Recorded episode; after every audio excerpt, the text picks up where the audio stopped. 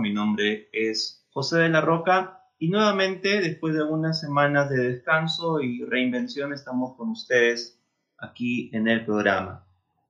El día de hoy hemos llamado a este programa Nación Swing porque uh, este suceso de el cantante y animador Richard Cisneros mm, nos ha llamado mucho la atención y a gran parte de, la población acerca de los nexos que existían también entre los diversos agentes del gobierno, ¿no? Se nos ha informado que eh, el señor Richard Cisneros ha estado ganando hasta la fecha 176 mil soles, un monto nada despreciable por ser simplemente amigo del presidente mediante contratas que van en los siete a seis ministros de cultura que ha habido hasta la fecha. Entonces es obviamente un caso que ha llamado la atención, tal vez no tanto por el monto, tristemente, no, no es que no llame la, llame la atención por lo del monto o por esta defraudación al Estado, sino porque el carácter estrambótico de este personaje del señor Richard Cisneros. El señor Richard Cisneros que tiene fotos y se le relaciona de manera directa con el presidente Vizcarra. Y claro, esto llama la atención en un contexto en el cual uno pensaba que el señor Martín Vizcarra era el presidente que iba a cambiar las cosas, que era un presidente distinto a los anteriores y que pues estaba haciendo una gran labor supuestamente en la pandemia. Sin embargo, pues toda esta imagen, todo este ídolo de barro cae por los suelos y nos hace ver la realidad de que el señor Martín Vizcarra es también otro más de, de los presidentes que em, está de alguna manera, tiene, tiene no solamente techo de vidrio, techo de vidrio, perdón, o rabo de paja, o, muertos en el closet, sino que tiene amigos eh, con ciertas inclinaciones a llamar la atención de una manera desmesurada, ¿no? Como es el señor Swing. Y no le está haciendo ningún favor al presidente de la República. Em, entonces volvíamos a que, bueno, los peruanos y, aquellos que ya tenemos pues más de 30 años, ya estamos acostumbrados a este tipo de noticias. Sin embargo, lo que llama la atención es el desparpajo eh, y, la manera estrambótica en la cual ahora último ha alargado el señor Swim, diciendo que en una delusión él ha retirado y ha sacado de su puesto a la eh, ex, ahora ex ministra de Cultura. Eh, ahora ya la fiscalía está eh, aperturando investigación desde el Ministerio de Cultura, recabando información y data que pueda hacer un rastreo de la cadena de influencia de Swing, ¿no?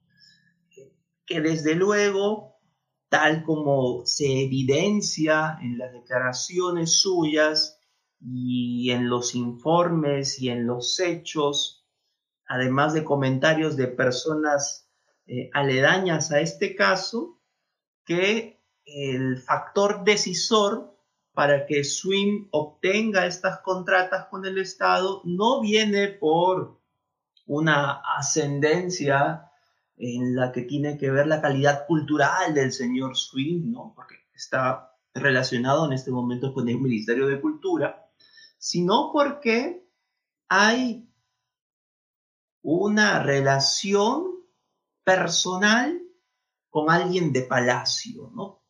Y principalmente, eh, en este caso, con el presidente de la República.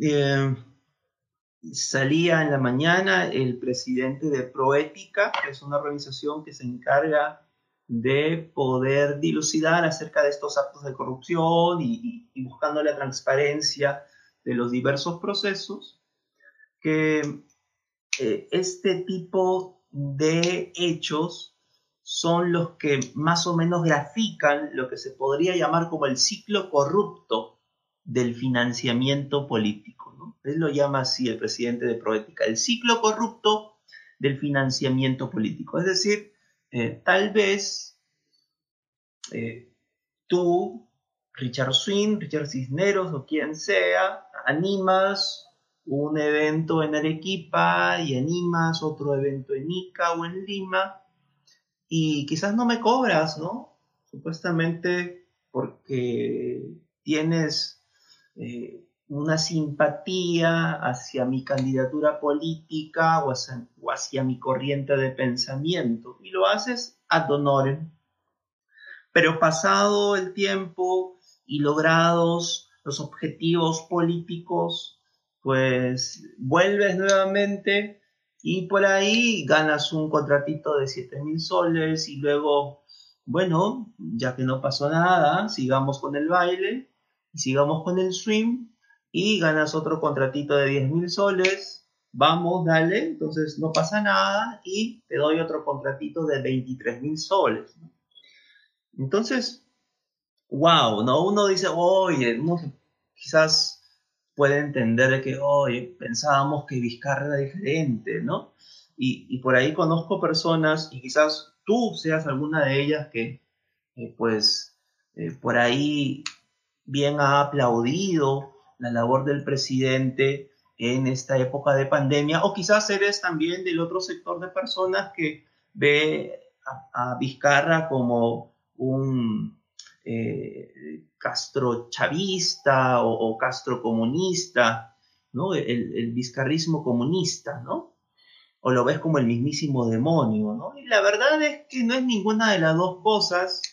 Eh, Martín Vizcarra constituye un gobierno débil que no tiene una representación congresal, lo cual pues eh, un poco que, eh, le da una minusvalía en el aspecto de no tener la capacidad de negociación con un órgano tan eh, importante como es el legislativo. Y, y, pensábamos que, bueno, era un presidente, era un provinciano que venía y, que podía hacer las cosas de manera distinta, pero no es así, ¿no? Es otra persona más. Y es que tal vez ese mesianismo en el cual nos hemos imbuido los peruanos y pensado que va a venir un congresista, va a venir un hombre o una mujer a cambiar las cosas, es el chip equivocado, ¿no? Vizcarra es solamente un hombre, Vizcarra es solamente una anécdota más, o a lo mucho será pues una, una figurita en el álbum de Bruño de historia, ¿no? O, en el libro de historia del Perú de Alfaguara. No, no es así. Vizcarra simplemente es eso, es anécdota. Si acaso quisiéramos un cambio de verdad, pues debemos cambiar la sociedad en conjunto, un cambio estructural orgánico, ¿no? Eh, y el caso de Swing es porque este payaso, pues, es un payaso, el señor, solamente ver sus videos, solamente ver cómo se viste, se conduce, ¿no? No, no sé qué, de artístico pueda tener el, señor eh, Richard Cisneros. Eh, es un torpe, es un torpe que no ha sabido, como otros corruptos, de borrar su rastro y más bien con todo desparpajo a ha hecho y ha dicho lo que ha dicho y bueno, la pita no solamente se rompe por la parte más delgada, ¿no? Sino también por, el idiota que la jala, ¿no? Entonces, este idiota, pues, ha hecho esto, ¿no? Ha, puesto en evidencia lo que muchos sabían, eh, lo que muchos sabíamos, pero que no enfocábamos en este momento donde pues, la pandemia es el asunto más, más importante y, luego hablaremos de ello. Sin embargo, esta cadena de influencia eh, está siendo detectada y esperemos que llegue realmente la justicia como debe ser. El señor Martín Vizcarra, nadie nos conviene en realidad ahorita pues que se le saque un escándalo a Martín Vizcarra por el contexto, ¿no? Reitero, por el contexto. Pero la justicia tiene que, tiene que seguir su causa y la fiscalía también, y esperemos que se tomen verdaderas, este, verdaderas resoluciones en el asunto. este tipo de, sucesos nos llaman un tanto la reflexión porque mm, nos hacen ver dónde se encuentra el poder. ¿Dónde se encuentra el poder? ¿En manos de quién depositamos el poder? Eh, reitero, la idea peregrina de entender que va a llegar alguien a cambiar las cosas, ahora se vocea a Forsyth, por ejemplo, ¿no? David, no tengo nada contra el señor George Forsyth, pero el señor Forsyth a lo mucho, a lo mucho, y esto es pecando de una ingenuidad ultra, es de que podría pensar que el señor Forsyth es un gran bien intencionado, ¿no? Cosa que no existe, ¿no? Porque perfectamente sabemos tú y yo que leemos y frecuentamos el mundo, además, que no existen los hombres y mujeres bien intencionados. Lo que existe es que ignoramos sus intereses, ¿no?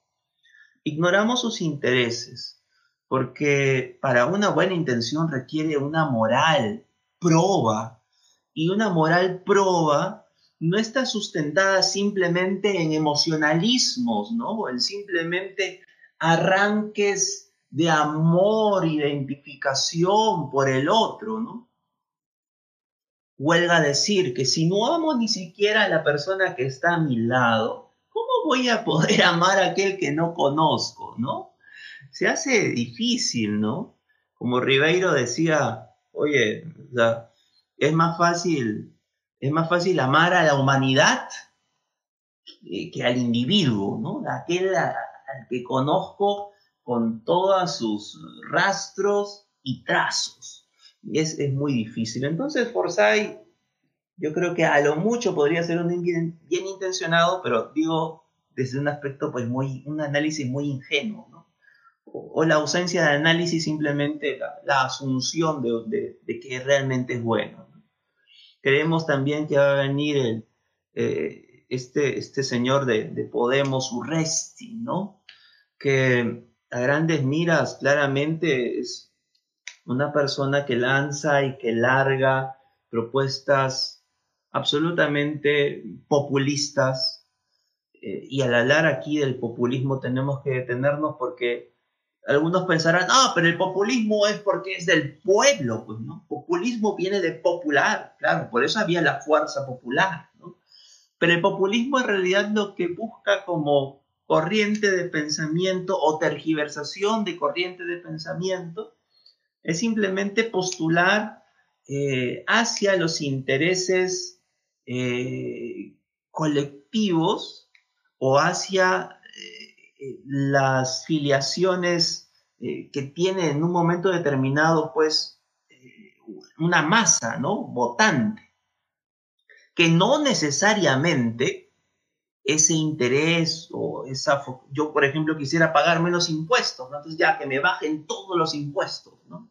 No quiero pagar nada, que toda que todos los servicios de agua, de luz, de teléfono sean gratis eh, eso puede ser, eso puede ser lo que yo quiero, ¿no? Pero realmente es lo que es bueno para mí, ¿no? No necesariamente, ¿no? Entonces ahí tienen que confluir no solamente, pues, eh, mis ambiciones o mis apetencias como individuo, como colectivo, sino también tienen que concursar en ese análisis de la realidad, pues, eh, la academia, desde las materias como economía, como derecho, como filosofía o como tantas otras.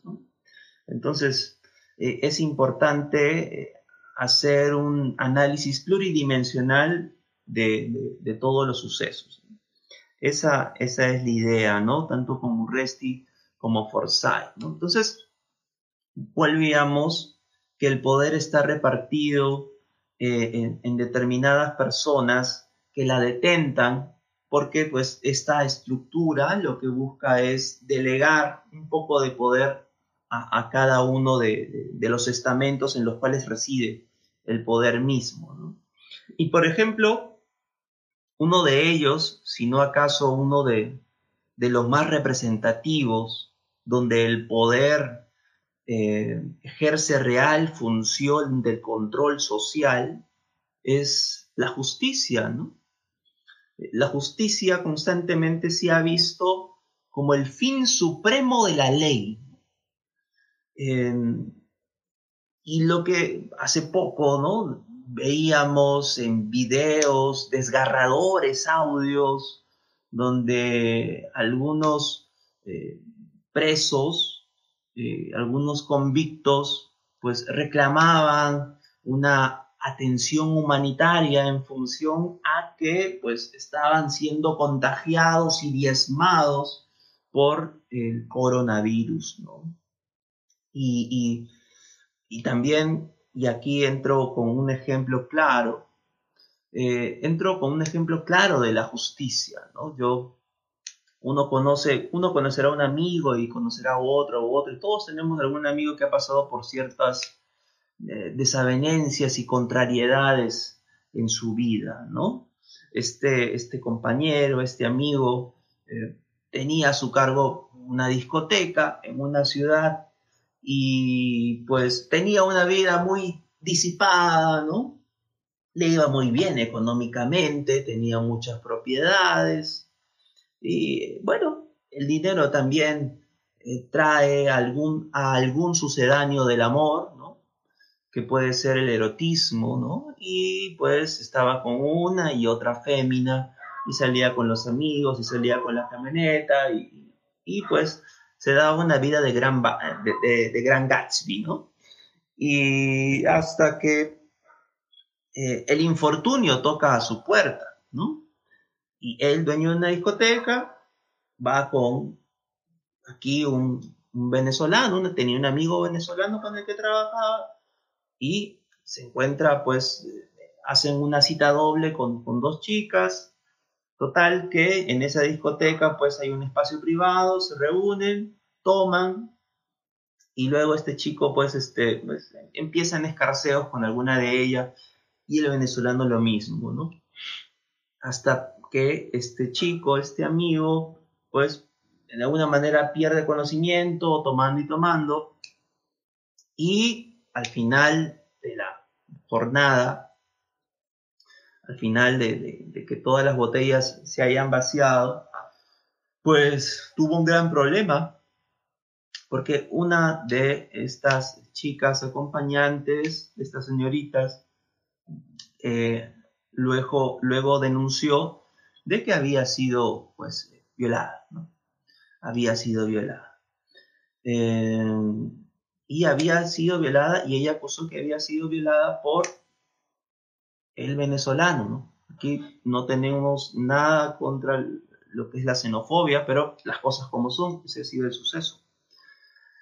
Y, y luego a este chico, dueño de la discoteca, bueno, él no había cometido ese acto, pero se le acusó como cómplice, como cómplice del hecho, ¿no? Porque él era dueño de la discoteca, el dueño de la camioneta donde habían ido, él había puesto todas las cervezas y toda la cosa y se le acusó como cómplice.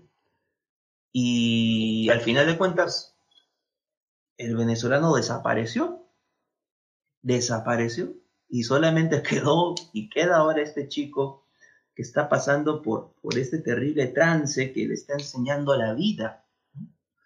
de haber vivido una vida de disipación, de, de, una lujuria razonable, es parte de la vida, o el erotismo, como querramos decirlo. Una vida un tanto desordenada, un tanto casquivana, eh, ahora está pasando pues las de Caín, está, está preso. Eh, el caso mm, parece y parecía muy sencillo, ¿no? Obviamente, pues tenía por ahí cierta responsabilidad, por supuesto, pero no era pues la persona que había cometido este execrable hecho, era, fue simplemente pues víctima de las circunstancias de alguna forma, aunque vamos a explicar también que no es que sea uno víctima necesariamente de las circunstancias, sino que muchas veces nuestra vida está como en un coche en colisión, ¿no? Em, y bueno, ha, sido este, por una de las salas eh, de, justicia, pues ha, sido confirmada una sentencia que parece totalmente abusiva y parece que no, no se está viendo con claridad eh, este caso, ¿no? De una persona que no ha cometido el acto, el, único error, si es un error, es haber tenido una vida muy desordenada, haber tenido amigos que no los debía tener y, este ha sido el, suceso. Em, y ahora pues está, está en prisión esperando justicia. Los familiares consternados, conmovidos, buscan de alguna forma solucionar este asunto, buscan justicia, contratan por ahí un buen abogado, un abogado limeño, un abogado de renombre, un abogado famoso, y este abogado pues va a una pequeña ciudad y a una pequeña ciudad en la cual se encuentra con la familia de este chico y que si bien tienen dinero, tener dinero no es lo mismo que tener clase, ¿no? Esto desde la óptica del clasismo, ¿no? tener dinero no es tener clase, eh, no son personas que se hayan eh, educado ni tengan títulos o pergaminos, eh, tienen propiedades, tienen dinero, tienen rentas, pero no son personas necesariamente cultivadas. Y este abogado, pues, este, un tanto que tiene una actitud un poco áspera, y, se decanta al final en, que no realiza eficientemente su labor y pues nuevamente los esfuerzos de la familia por llevar justicia a este chico pues se ven truncadas, ¿no? Se ven truncadas. Eh, el hermano de, este infortunado eh, recibe eh, algunas insinuaciones, algunos mensajes encriptados de que sería mejor arreglar de otra forma. Ustedes saben a lo que me refiero. Y, el hermano está así, ¿no? Dice, oye, ¿qué hago? ¿no? Yo busco justicia, contrato un buen abogado, no se resuelven las cosas por aquí, eh, y ahora me dicen que, que estas personas, estos jueces, pues son de los cuellos blancos y, lo que buscan es que les abone algo o capaz voy por otro camino, por el camino de la presión, por el camino de la prensa, por el camino de la investigación y también les meto presión. Entonces, una persona, ¿no? Imaginarte, claro, ¿no? Imaginarte que tienes a tu hermano en prisión y buscas el medio que sea para poder sacarlo, más aún, más aún si es inocente. Entonces, eh, esto nos hace reflexionar acerca de dónde, dónde, en qué manos ha caído la justicia, En qué manos cae la ley, ¿no? Y que a veces, claro, los abogados interpretan la norma, son muy legalistas, eh, en función a eh, ser, leer lo que dice la norma, si dice la norma algo que, no tiene sentido, igual pues la tienen que aplicar, ¿no? Porque es la norma y porque está ahí. Y no nos fijamos que quizás la justicia en realidad es el fin supremo de esa ley, que esa ley es un instrumento para poder tangibilizar lo que es realmente la justicia. Y claro, pues para ser justos hay que ser sabios, ¿no? Hay que no solamente entender de derecho, sino entender al ser humano, entender a la sociedad, entender sus motivaciones. Eh, sabemos que muchos agentes de justicia los notarios, los fiscales, la policía, tienen acceso a cierta información privilegiada. ¿Y qué pasa si una de estas personas eh, tiene una formación como abogado, como policía, pero no tiene una formación como ser humano? ¿no? no ha desarrollado un criterio, sino simplemente ha formado su mente como un instrumento o una chacra por donde simplemente eh, las instituciones imperantes, el establishment, cultiva lo que, o sea, tú debes saber de derecho penal, te pongo derecho penal, los códigos, ¿no?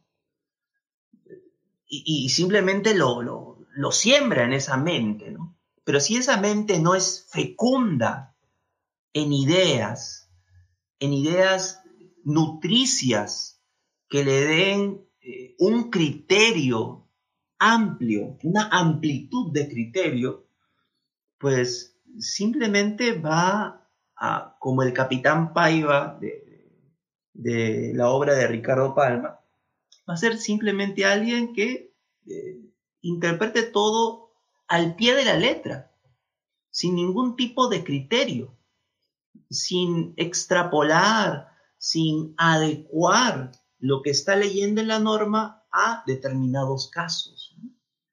Entonces, eso es lo que pasa muchas veces, ¿no? La, justicia se vuelve de un carácter inflexible, Recordemos, por ejemplo, ese video famoso, ustedes lo han visto, ¿no? Un padre de familia con un pequeño jugando en un descampado, creo que Bellavista en Los Aquiles, no, sabía, no sabía el nombre de, este sector, jugando en un descampado, ¿no? Sin eh, ningún tapabocas ni mascarilla, ¿no? en un descampado al pie de un cerro, ¿no? donde el Estado y no hay nadie, ¿no? No hay nadie. Y la policía va y los persigue como bandidos, como criminales porque están jugando en el tiempo de la pandemia y no deben jugar, ¿no? Y están jugando sin mascarilla. ¿Qué criterio existe en eso? Si es un padre y un hijo que están en la misma casa, porque yo no voy a usar mascarilla adentro, salvo pues que alguno de nosotros ya esté completamente identificado como, como portador del COVID. Estoy en un descampado, ¿no? Estoy jugando. O sea, no hay una interpretación de la realidad de parte de los agentes que detentan el poder y la justicia. Eso es, es lo que realmente pasa, ¿no? No hay esa capacidad de interpretación, ¿no? No existe, no existe un conocimiento de las cosas, Existe a lo mucho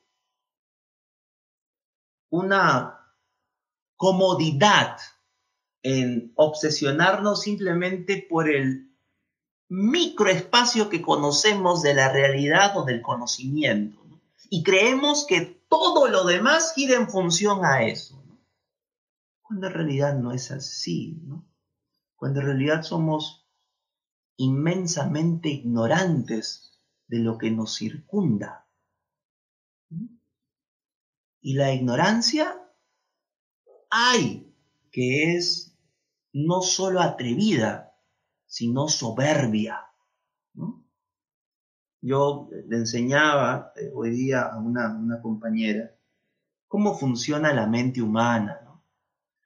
Y por ejemplo, un personaje tiene determinado cargo y poder y se pone a investigar eh, acerca de las propiedades, o acerca de, de, llevarse información que es de carácter confidencial, ¿no?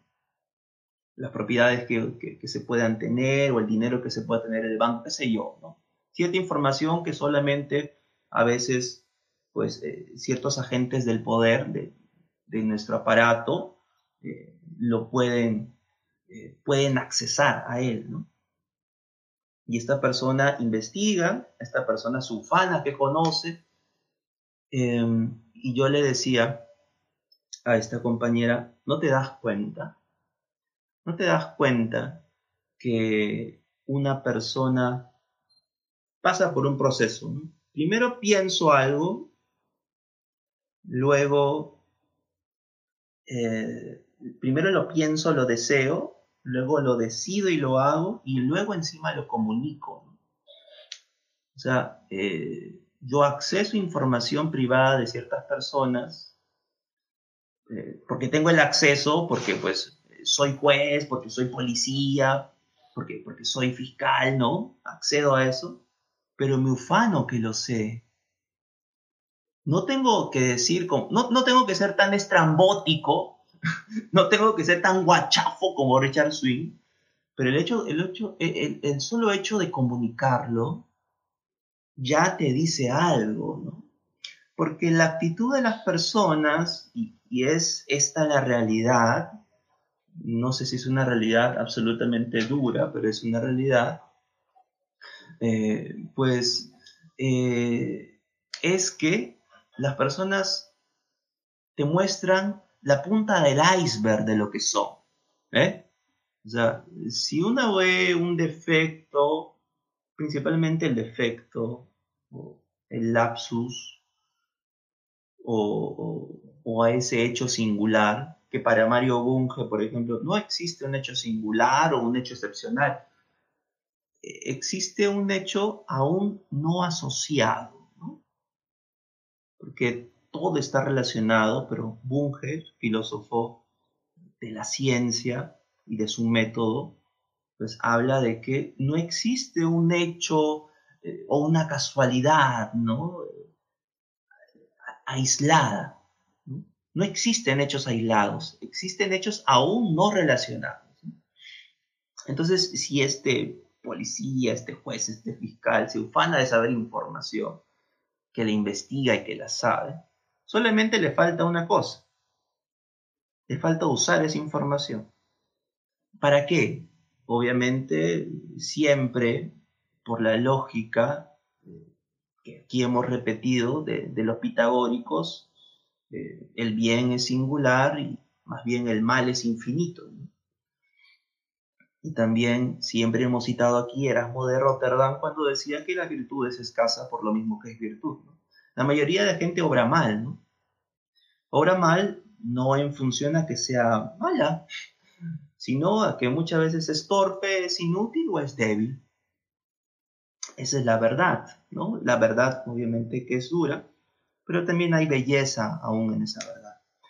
Eh, entonces, hay que analizar eso, ¿no? Hay que analizar eso, ¿no? E, esa, ese dato, por ejemplo, que en una conversación eh, en sociedad, ¿no? En sociedad, eh, en una conversación de cinco minutos, una persona de lo que dice, el 40% es mentira, si no acaso más, si te llamas swing, o estás en la política o, esperas algún tipo de rédito sobre ello, pues entonces ya te llevan a la conclusión de que esa es la realidad, ¿no? Que la mayoría de los seres humanos mentimos, que la mayoría de los seres humanos no tenemos ni propósito ni principio, sino simplemente somos reactivos en función a cómo funciona la sociedad, el mercado y la comunidad y sus agentes.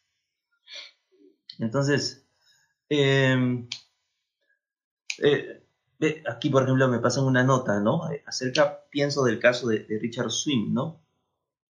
Eh, e, esta persona, Richard Swing, volviendo a este tema y volviendo, en realidad estamos hablando del ser humano, ¿no? Y cómo el ser humano se ufana de las cosas que tiene, del poder temporal y minúsculo que tiene, ¿no? Richard Swing fue contratado para dar clases de coaching, de coaching por Zoom. ¿no? 30 mil soles ganaba por hacer estas sesiones de coaching. Eh, y su charla se llamaba acerca de eh, coaching sapiencial, es decir, que sabe, transformador. Entonces, Oye, que, claramente es un acto de corrupción, aquí hay colusión, aquí hay defraudación al Estado, ¿no? Esta madeja se tiene que ir eh, jalando hasta que llega el presidente Vizcarra. Eso es indudable, ¿no? Todos los testimonios, todas las fotos indican de que el señor Vizcarra está relacionado con este suceso, ¿no? Y que lo sabía.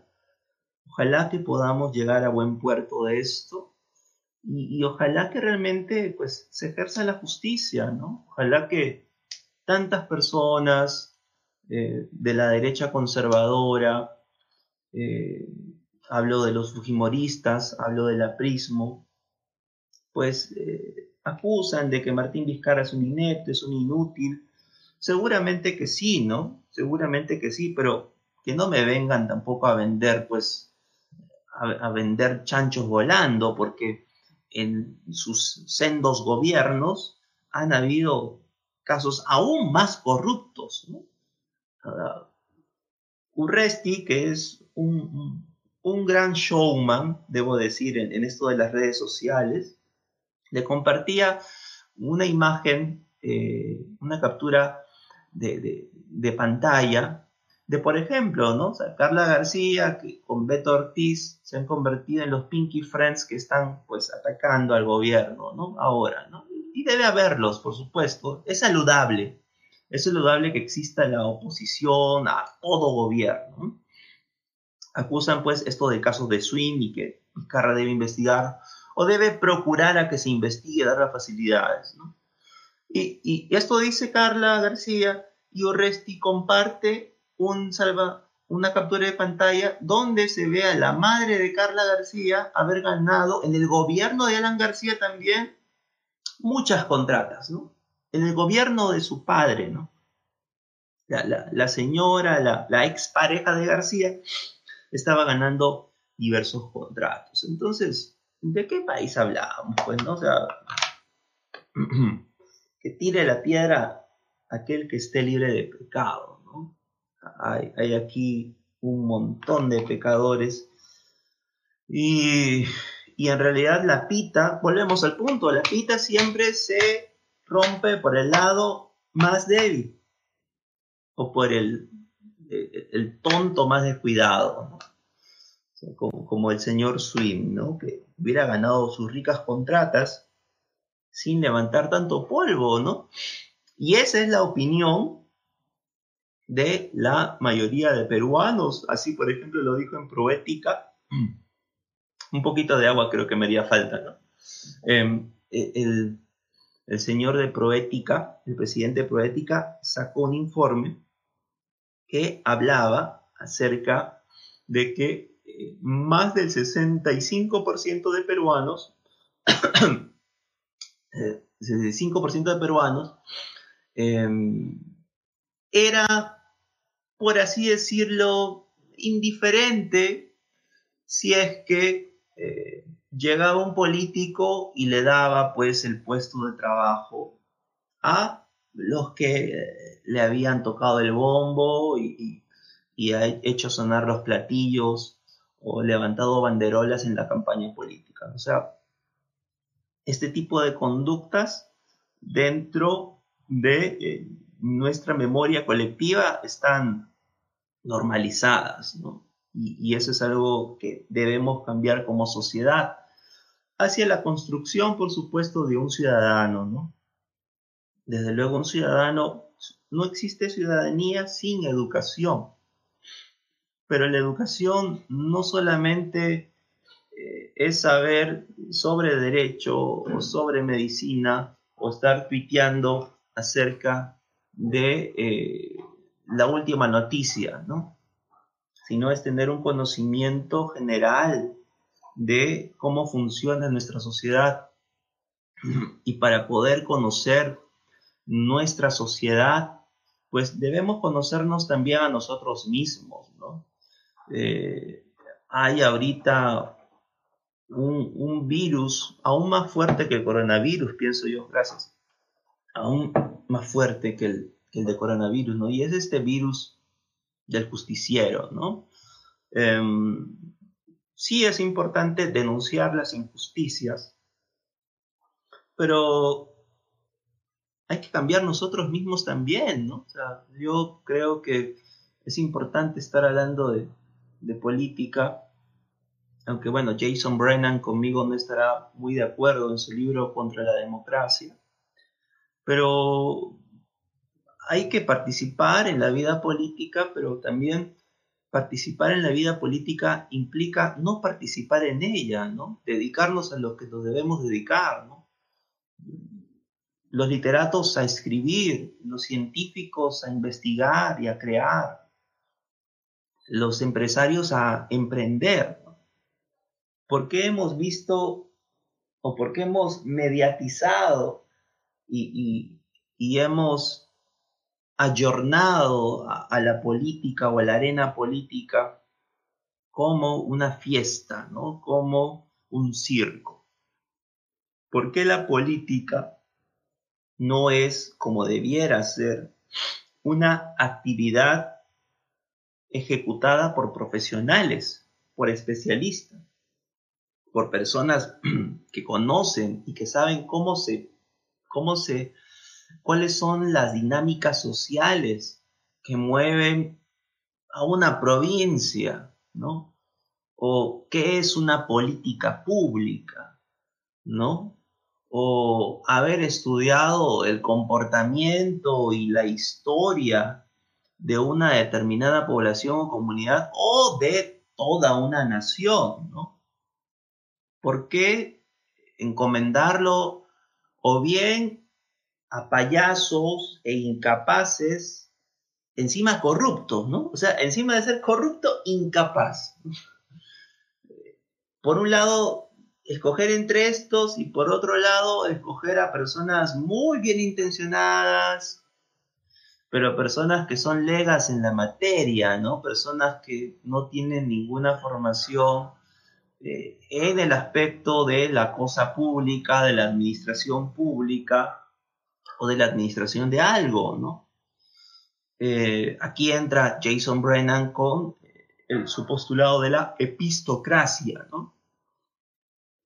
Que la epistocracia pues tiene que ver con el gobierno de las personas que más saben, no tiene que ver necesariamente con esto de, de los filósofos reyes, sino que Brennan postula mediante la epistocracia que se pueda accesar a esta competencia, que llamemos la competencia de poder elegir o sufragar, emitir voto, mediante algunos exámenes o examen básico sobre eh, el conocimiento de la nación y su situación político, económica o social. Eso es lo que postula Brennan. Desde luego que hay por ahí, pues, vacíos en el aspecto de que, oye, hay personas que desde luego van a ser más favorecidas con esta epistocracia, ¿no?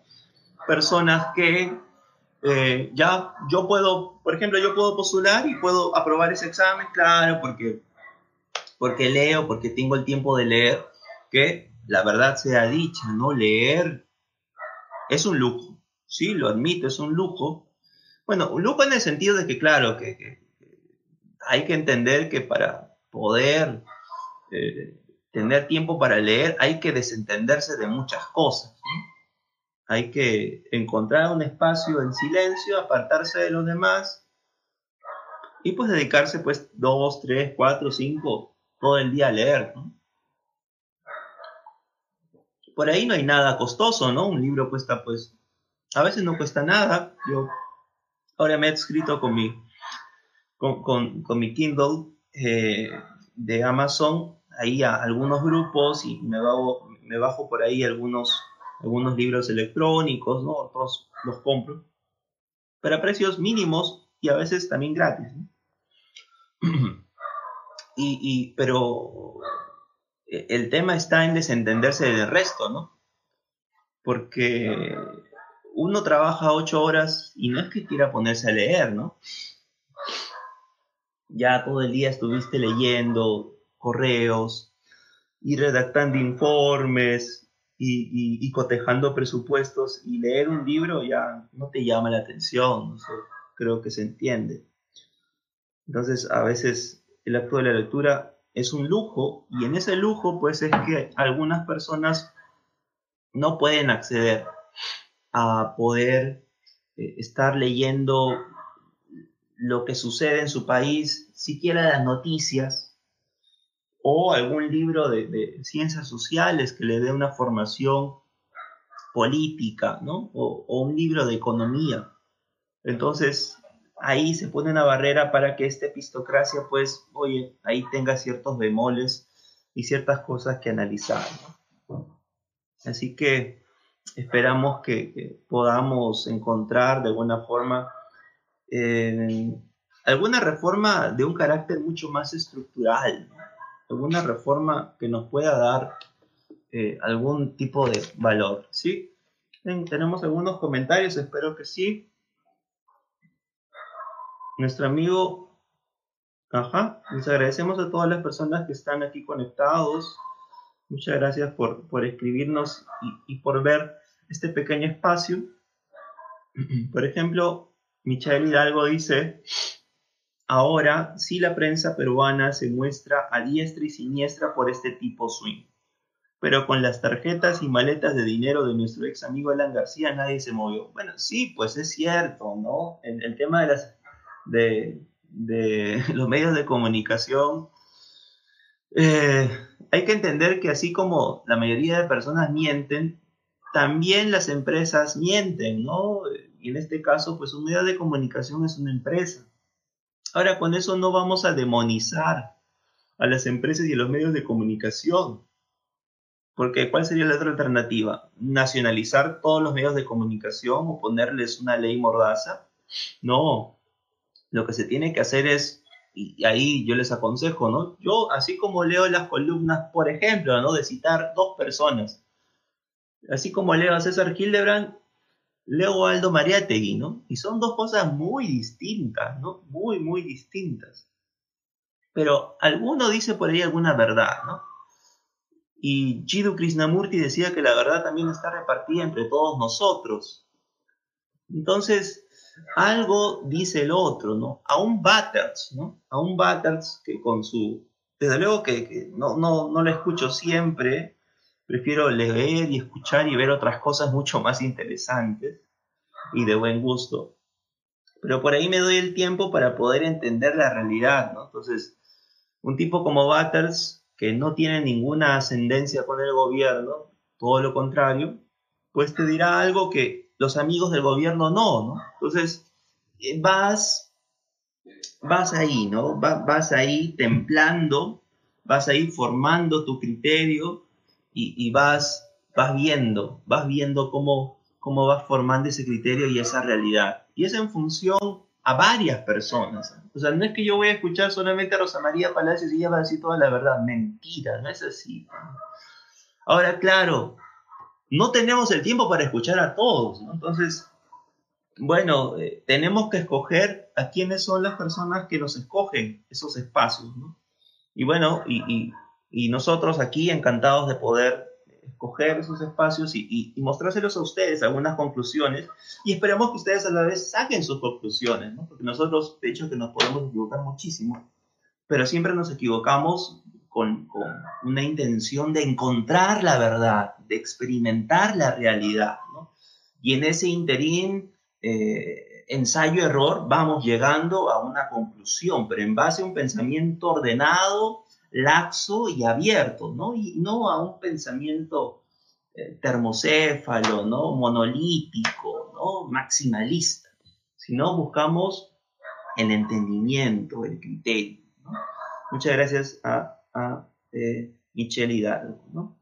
Y también vos nos dice, vos Palomino, interesante disertación, un punto interesante que tocaste vendría a ser la relación entre la justicia y el derecho. Tema que ha sido objeto de discusión por muchos siglos, lamentablemente el equilibrio entre estos dos objetos depende mucho del nivel cultural de nuestros legisladores y del control que ejerce la ciudadanía al gobierno y al parlamento. No podría, sigue diciendo vos, olvidar también que los miembros del TC como defensores de los derechos fundamentales tienen injerencia sobre estos asuntos, aunque a veces sus criterios están subordinados por determinados sectores sectores políticos. En concreto, considera que la justicia puede ir más allá del tenor de la legalidad en determinados casos con el fin de dar coherencia a nuestro sistema jurídico. ¿Qué instrumentos considera podríamos implementar para transparentizar nuestro sistema de justicia e importante como Estado? Saludos. Em, eh, una, una, copiosa e interesante análisis de nuestro amigo Vos Palomino. Y por supuesto, hay que buscar la justicia, ¿no?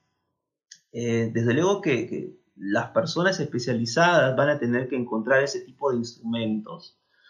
Pero lo que nosotros podemos hacer es concientizar a la población. Porque uno dirá, oye, los miembros del TC, el presidente de la República, los jueces, son personas que solamente se rigen por las leyes, son seres humanos son seres humanos y que aún tienen aún más intereses y, un poco de eh, más eh, interés en que eh, si algo, si algún tema se mueve en la sociedad, tiene arraigo social, pues pesa, definitivamente pesa e influye en su decisión como agente jurídico, a pesar que la gente no lo elija directamente, pero tiene de todas maneras una influencia. Lo que nosotros podemos hacer es concientizar a una población y principalmente eh, personas como vos y, compañía, pues serán las personas que de manera eh, ya profesional van a tener que elaborar estos instrumentos que nos permitan eh, poder tangibilizar esta cosa llamada justicia, ¿no? que esperamos poder eh, llegar siquiera a, rozar eh, las suelas de los zapatos de, esa justicia que realmente buscamos todos los ciudadanos. Bien amigos, esto ha sido una transmisión en vivo aquí en la Concha de la Tortuga. Esperamos haber conversado con ustedes y, y ser parte pues de esta concientización y este cambio, ¿no? Siempre estamos compartiendo las cosas que leemos y, los sucesos que, nos llegan, ¿no? Este caso, por ejemplo, de este, este, chico, dueño de esta discoteca, que tiene este, este problema y que esperamos que la justicia pues, pueda resolver su asunto lo más pronto posible eh, y que sea de la mejor forma. Bien, conmigo será hasta el próximo martes, como siempre, a las 12. Mi nombre es José de la Roca nuevamente es un gusto y un placer compartir con ustedes este pequeño espacio.